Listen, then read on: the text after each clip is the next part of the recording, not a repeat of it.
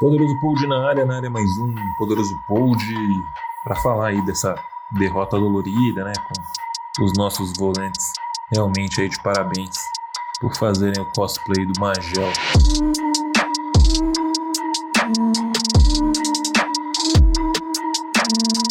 Na Arena Corinthians, a gente fala também de reforços, mais uma coisa por vez.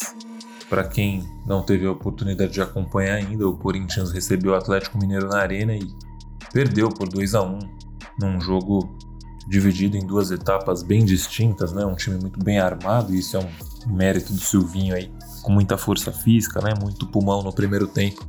Correu demais, marcou demais, foi eficiente né? Quando teve a oportunidade do contra-ataque nos pés de um cara que faz um campeonato brilhante, que é o Mosquito Golaço cortou para dentro, meteu de esquerda. Corinthians virou a primeira etapa aí, ganhando de 1 a 0, mas tomou a virada no segundo tempo com diversas nuances que eu entro no, no mérito aqui já já. O Corinthians foi a campo com aquela escalação de sempre, né? O Cássio monstruoso. Para quem não viu, aconselho. Cássio fez uma das defesas mais bonitas aí dos últimos tempos numa cabeçada já no segundo tempo, bela partida do goleiro corintiano que já viveu tudo que viveu e fico me colocando no lugar dele. Deve ser duro às vezes, algumas derrotas como essa devem abalar bastante. Ótima partida do, do camisa 12. Fagner na direita, Fábio Santos na esquerda. Acho que ofensivamente produzem muito menos do que podem, principalmente o Fagner, mas aí é por uma opção do técnico e não deles. Mas é algo que já vai atrapalhando aí é, o Corinthians na temporada. Também falo disso já já. No miolo de zaga dupla tradicional, né? Gil e João Vitor, com o trio de meio-campistas que a gente já está acostumado, o Cantígio, dessa vez ele optou pelo Rony no lugar do Vitinho. É, a opção aí é se morre queimado é, ou congelado. E o Gabriel, partida horrorosa, o Gabriel de sempre que a gente já conhece, com o Vital fazendo figuração pela esquerda o Mosquito muito, muito bem pela direita. E o Jô, que melhorou muito, né? Tá mais fino, mais magro. Mas, bom, eu não vou nem falar do gol. Vocês já sabem do que eu tô falando. A gente ainda teve a oportunidade de ver em campo os jogadores de sempre no que se refere a alterações. Destaque aí negativo, óbvio, para a entrada do Marquinhos. Eu nunca vi nada, não vejo nada e provavelmente não verei é, até Peço a opinião de vocês. Muita gente veio falar comigo essa semana, não exatamente sobre o Marquinhos, sobre outras coisas. Falo aqui no final do podcast. Mas o Marquinhos não é jogador pro Corinthians, gente. Ainda mais para entrar aos 27 do segundo tempo, no lugar do cara que leva o Corinthians nas costas nesse ano, que é que é o Mosquito, né? Do outro lado, ele tirou o Vital, que se não faz absolutamente nada, às vezes ao menos tenta manter a posse de bola, colocou o Vitinho e o Vitinho. É, todo mundo já sabe também que não tem a menor condição é, de jogar no Corinthians. Seguindo a nossa, nossa ordem, a nossa lógica de sempre aqui, começando pelo que foi bom. E aí, assim, o primeiro tempo foi muito bom, né? no que o Corinthians se, se propõe a fazer de, um, de uma forma geral, e isso é histórico aí nos últimos anos. É um time que tenta sofrer é, sem sofrer de fato, principalmente gols, é, mas com a qualidade do elenco atual acaba sofrendo. É, e no primeiro tempo conseguiu não sofrer e nem sofrer gols na prática, né? Marcou muito bem, marcou muito forte, levou um susto só em um lance isolado do, do Cantillo, do Cantilho, como preferirem, que fez um ótimo primeiro tempo, mas errou uma saída ali que quase complicou. Mas fez um grande primeiro tempo com o Tijo, aliás. E na chance que teve, contra-ataque fortíssimo do, do Mosquito, como eu disse, fez 1 a 0 um primeiro tempo ali de almanac para quem joga de maneira defensiva. A questão é o que aconteceu depois. E aí a gente viveu um cenário de horror. Claro que o Atlético Mineiro é mais time, né? tem mais elenco, tem, tem mais peça, um talento, né? mais peças talentosas do que o Corinthians. Mas o Corinthians é, desceu demais as linhas, em alguns momentos descia a primeira linha e esticava a segunda, uma tentativa falida aí de, de pressionar a saída de bola, um, um absurdo de jogadores é, que não conseguem né, propiciar o Corinthians o que o Corinthians precisa, eu já falo aqui há algum tempo, especialmente do Gabriel, e é exatamente nesse ponto aí que eu vou ter que tocar. Partida dos volantes do Corinthians, decisão feita ao Cantilho, né? Foi horrorosa. Foi uma das coisas mais grotescas que eu vi aí nos últimos tempos. O lance do Corinthians não marcam. não, não atacam, não mantêm a posse de bola. Para se ter uma ideia, eu fui, levantei alguns números. Os times que estão brigando aí por coisas maiores e melhores no campeonato tem uma média ali dos, dos seus volantes, né? De acerto de passe superior a 75%. 75% é, é a média mais baixa aí dos volantes, dos primeiros colocados. E aí eu falo, repito, do índice de acerto de passes. Rony e Gabriel.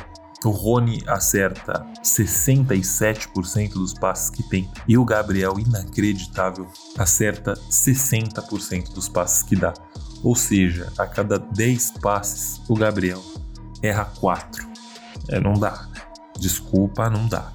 Não tem a menor condição de atuar dessa forma no Corinthians. Facilmente a pior partida dele pelo Corinthians na era Silvinho e assim, comprometendo em alguns lances, né? Quem teve a, a oportunidade de acompanhar o jogo viu que o Corinthians é, podia inclusive ter feito é, outro gol na primeira etapa, num, num contra-ataque muito rápido, muito bem organizado.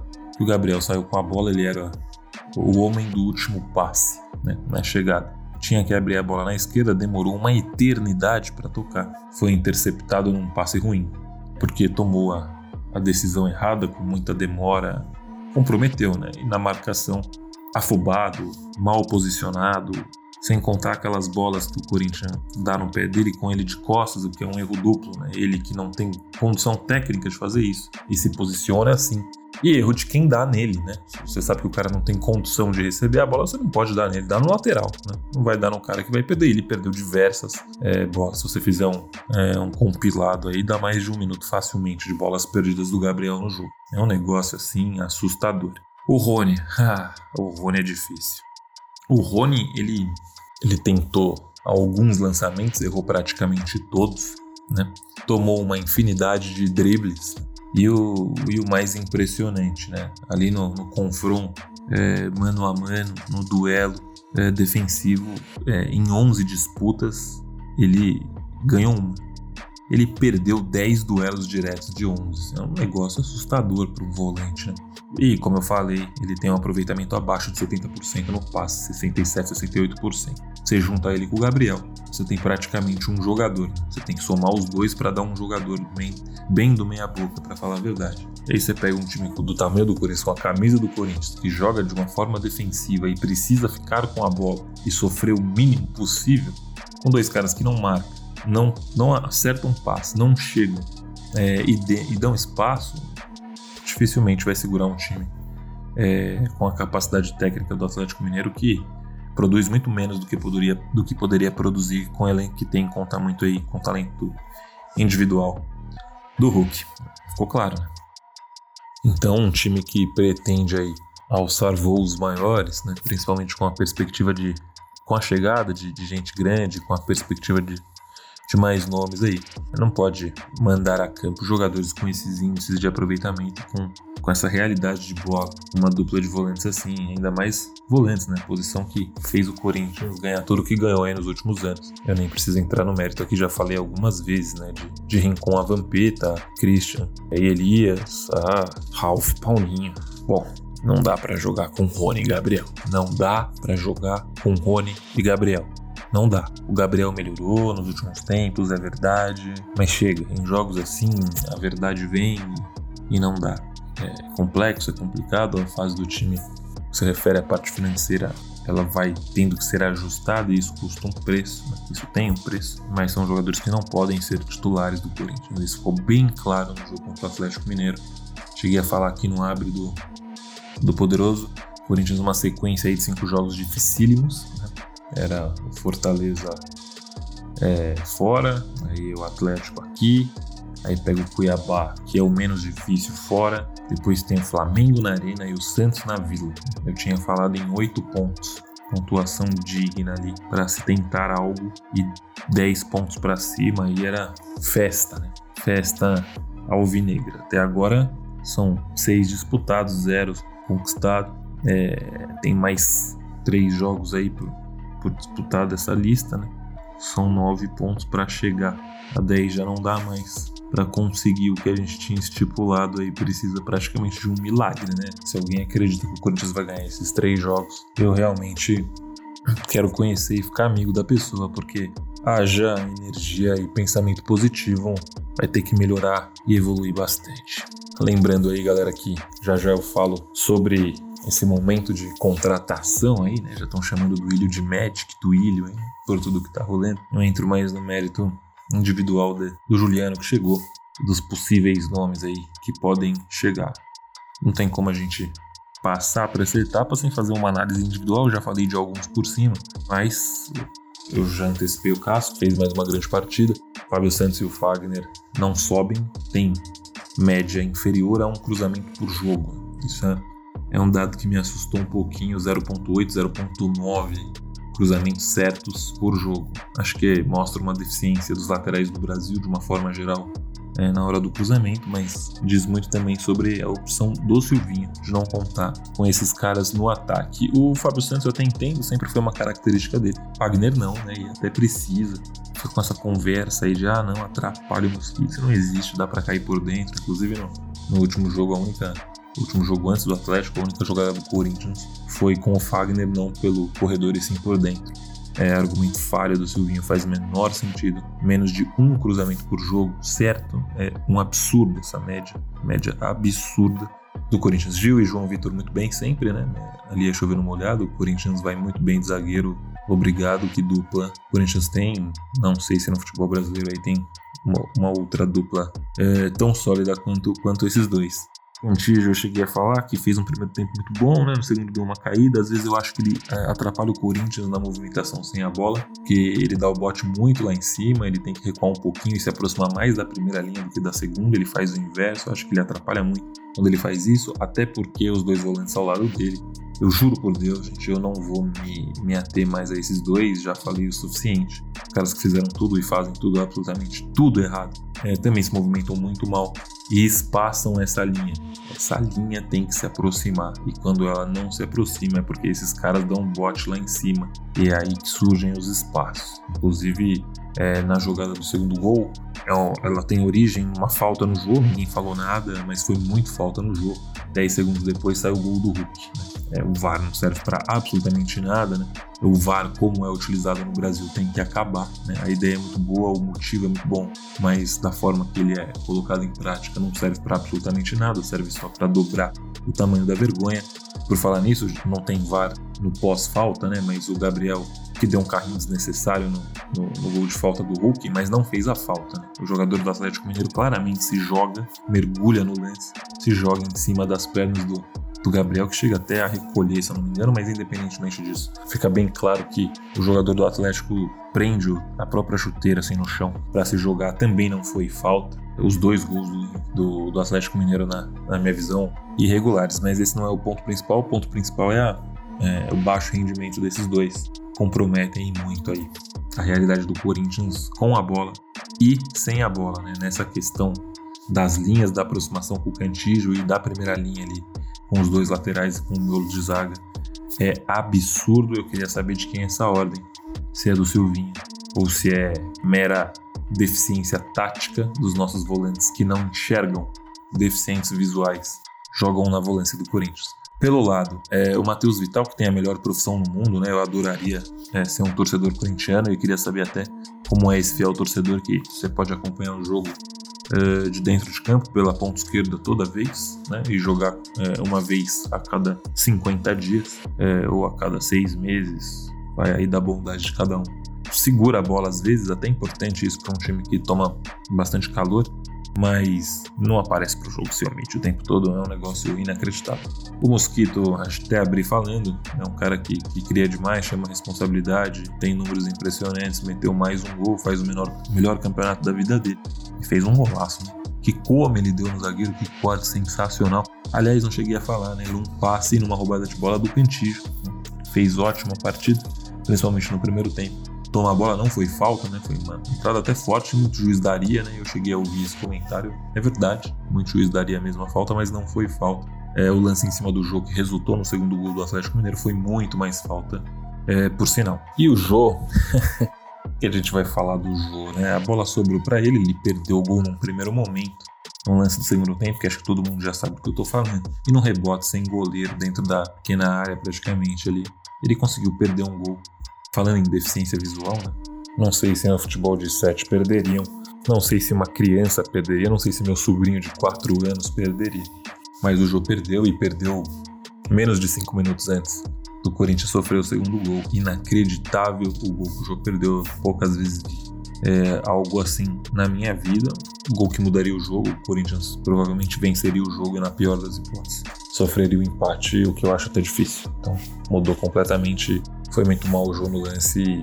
Uma pena, porque depois do primeiro tempo que fez e no momento e contra quem foi, era um jogo que o Corinthians poderia ter saído vencedor, saído com a vitória e era para dar muita moral para a sequência da competição. É, já falei, o Silvinho vai muito bem Taticamente, acho que ele melhorou bem o Corinthians. Eu não sei o que acontece com essa segunda linha. Não sei se é uma opção dele, um pedido dele, essa questão aí da marcação alta, ou se é, é uma desinteligência, como diriam os, os nossos queridos homens da lei. Né? Pouca inteligência mesmo de volantes que não fazem a menor noção do que é futebol, esquema tático e sistema defensivo que apertam com a linha defensiva primeira lá embaixo e deixou um clarão é, no sistema defensivo do Corinthians, né? Então precisa trabalhar isso urgentemente. Gabriel, Rony, Vitinho, não dá. E talvez tenham que ser substituídos aí por nomes que estão chegando. Um deles já chegou, né? Não exatamente para essa posição, mas até pode fazer, já fez um tempo. E é exatamente sobre isso que eu falo agora. O Juliano, né? Muita gente aí é, me perguntando, e aí eu já aproveito e e emendo nas, nas perguntas, basicamente 90% das perguntas que eu recebi aí. Lembrando sempre a galera, sempre no, no Instagram aí, né? né? Sempre me chamando ali via direct, redes sociais, muita gente pelo, muita gente pelo Facebook também, né? Aliás, agradeço o carinho de todos. É bastante gente acompanhando o Poderoso com audiência imensa. É, galera perguntando sempre aí sobre a chegada do Juliano, característica dos jogadores e uma possível chegada do Renato, que Muita gente dizendo que tá apalavrado, tudo, tudo certo, tudo encaminhado, só dependendo da liberação dos chineses. E até do Viga. Bom, vou começar pelo que já é realidade, né? O Juliano. O Juliano é um jogador que chegou a fazer até a volância em determinado momento da carreira, mas foi como 10 clássico mesmo que obteve sucesso. Jogador de bastante força física, com bate impressionante, chuta como um cavalo, é aquele típico corte bate. Né? Uma boa visão de jogo, uma boa chegada, faz muito gol, foi peça-chave aí do Internacional campeão da Libertadores à época, já tem algum tempo, mas é um fato e que para o nível do futebol brasileiro sobra. Aliás, é, eu sempre fui muito crítico ao futebol do Hulk, né? e o Hulk calou minha boca aí. É, o que é preocupante, né? Mostra que o futebol brasileiro às vezes é, realmente não é parâmetro para nada. O Hulk, quando jogava fora do Brasil, era motivo de piada, por mais que em outra posição, né? Acho que ele é aberto é mais próximo da, da ruindade que eu imaginei que ele, que ele fosse, ou do papel ruim que ele fosse fazer aqui, do que atuando como 9. 9 é a posição mais carente do nosso futebol no aspecto mundial ele é muito forte, tem muito mais habilidade do que a maioria aqui no nosso cenário. Tá deitando o cabelo aqui no futebol brasileiro, né? Impressionante. O Hulk, provavelmente o Juliano ali na função dele fará a mesma coisa, é um jogador muito diferente. Contratação excelente do Corinthians, né? Até pelo que, que vai pagar, né? Não vai pagar, vai pagar menos do que pagar o Fagner é, e ao Cássio, que eu acho muito bom, né? Não chega aquela coisa do cara que vem de fora sem história e e bate cifras absurdas, mantém o teto. O Corinthians fez uma economia aí de aproximadamente 4 milhões, né? Um pouco mais. É, entre salários de jogadores que saíram e algumas contenções de gastos mais simples e o salário do Juliano vem aí abaixo de, de Fagner e Cássio, então você tem no máximo meio milhão de reais. O Corinthians tem margem, inclusive, aí para pagar outros salários altos a jogadores de alto nível, é, de de nível muito bom. E é exatamente sobre isso também que eu falo. É, Renato Augusto e Veiga, né? São os nomes mais é, falados aí dos últimos tempos. Renato Augusto é um craque de bola, é o cara que era a peça-chave do time que deitou é, na época das eliminatórias e é o time que chegou com muita confiança e muita moral para a Copa do Mundo, que acabou sendo é, eliminado pela Bélgica, porque jogou a Copa inteira sem o Renato Augusto e jogou muito, muito abaixo do que a gente esperava. E no grande jogo do Brasil na Copa foi realmente no segundo, no segundo tempo contra a Bélgica, quando ele retornou ao time. E, inclusive, o Brasil passou muito perto, levou muito azar. Na hora de vencer o jogo era o Renato, quem mandava naquele time, e se todo mundo rendia como rendia antes, é porque o Renato comandava aquele time. Sem o Renato foi o que foi, e no futebol brasileiro ele é o melhor do meio campo, né? É facilmente. Um jogador muito acima da média, é muito diferente. Que joga de tudo, né? É, joga ali de meia, jogou aberto pela esquerda até com o Tite. É um cara que chega para resolver, muito lustro para mim, se chegar. É, é o grande diferente. Né? O Juliano, eu espero ver, tem bola para isso, mas o Renato não tem a menor dúvida que chega para resolver. Tem a questão da parte física, mas a medicina aqui no futebol brasileiro vai muito bem. Ele, quando era mais novo, novo teve muito problema na, na Bundesliga, futebol alemão. Mais velho veio pro Brasil e, e no Corinthians o DM fez um excelente trabalho com ele, como costuma fazer com quase todo mundo. Acho que o único cara que não conseguiram solucionar aí foi o Adriano, mas a gente sabe também da complexidade dessa história. É um cara que chega para resolver, gente. Então, é, com o Renato fechando, o Corinthians eleva o nível a um patamar muito diferente. É um cara que poderia, inclusive, muita gente me perguntou isso, eu já falo dos três é, taticamente, mas ele dá opções assim como o Juliano. É, eu não falei do Juliano na ponta e eu vi comentários é, que o Juliano possa, amigo setorista, gente que acompanha o Corinthians de perto também, dizendo que o Juliano pode ser aproveitado pelo lado esquerdo, tá? O Silvinho gosta dessa coisa de um, de um, de um ponta com é, mais profundidade, um, um, outro nem tanto. É, o Vital seria esse cara, né? Mas o Vital não tem absolutamente nada, né? Não tem nem a profundidade e nem a participação efetiva no jogo. Eu acho que talvez é, o Silvinho utilize o Juliano por ali. É uma possibilidade, não é uma certeza, né? É uma informação de bastidor aí, mas também difícil cravar.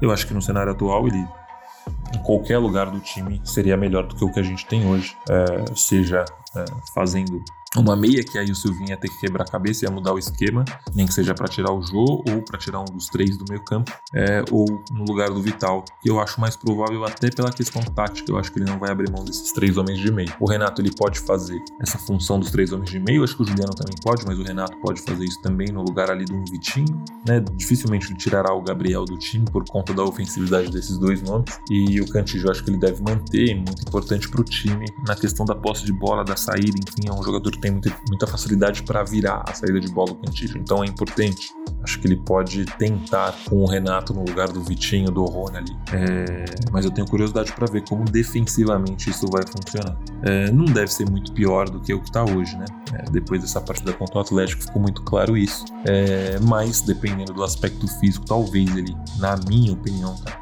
Teste também o Renato, um pouco caído sem profundidade ali pela esquerda, e o Juliano fazendo essa função. Mas, é, a princípio, se tivesse que apostar, apostaria no Renato ali.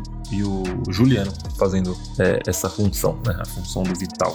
O Renato um pouco mais recuado e o Juliano pela esquerda. O Guedes, aí mudaria tudo também, né? Porque o Guedes chega para jogar só do lado esquerdo, né? Então, se você traz todo mundo e tem o Guedes, aí já muda toda a característica. Aí provavelmente ele teria que tirar dois do time, né? Dois ali daquele tripé.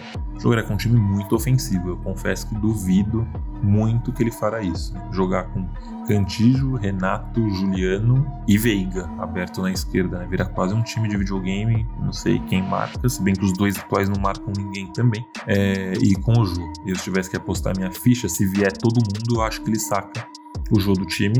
É, joga como estava jogando antes, o Corinthians com o Luan flutuando ali fazendo esse falso 9, só que aí ele faria isso com o Juliano. É, jogaria o Veiga para a esquerda e deixaria o Renato é, nos homens de meio. Essa é a minha aposta. Acho muito difícil o Silvinho brincar de PlayStation no Corinthians, não é o estilo dele. É, e eu confesso que é, ficaria curioso para ver como funcionaria isso, porque eu acho que no que se refere é, a, a, desempenho defensivo, os dois atuais também não entregam nada, mas teoricamente são mais defensivos do que Juliane e Renato. Acho pouco provável que isso aconteça e dê certo. Acho mais provável mesmo Cantijo, Gabriel, Renato. Se vier todo mundo, tá? Veiga pela esquerda, Juliano fazendo falso 9. Né? Mas tem que ver se virar todo mundo. Né? Eu acredito, se eu tivesse que apostar, acho que vem o Renato. E aí acho que até para o Silvinho fica mais fácil para montar um esquema tático. É, sobre o Veiga, muita gente não acompanhou, o cara com números bons, né, no último brasileiro dele pelo, pelo Atlético, até levantei esses números. Ele participou aí de 12 jogos, né, fez gol em quase 10. Aí, né, foram 9 jogos com a participação é, gigantesca em outros gols, um cara que tocava na bola o tempo todo, a bola sempre passava por ele. É um gol aí a cada 100 minutos, então menos de duas horas para meter um bom ponto esquerda. Foi um brasileiro impressionante o que ele fez antes de sair do Brasil. É um cara que faria uma função que o Corinthians não vê há muito tempo. Valeu, rapaziada, foi isso. Poderoso pod encerrado, esse um pouquinho maior, mas acho que valeu, né?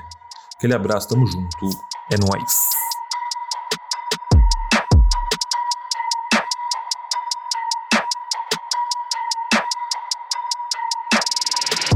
Poderoso Pod é um oferecimento de todos os nossos parceiros e é editado por Valder Souza e Rafael Prado.